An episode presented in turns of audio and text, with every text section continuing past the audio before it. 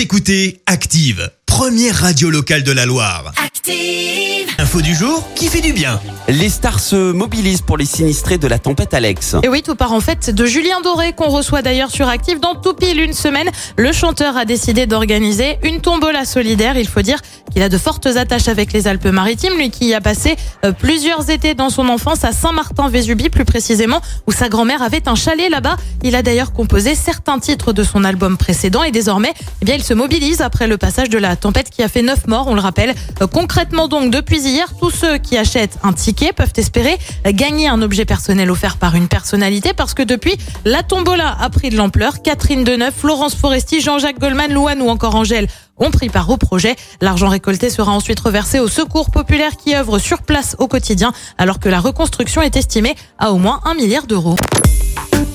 Écoutez Active en HD sur votre smartphone, dans la Loire, la Haute-Loire et partout en France, sur activeradio.com.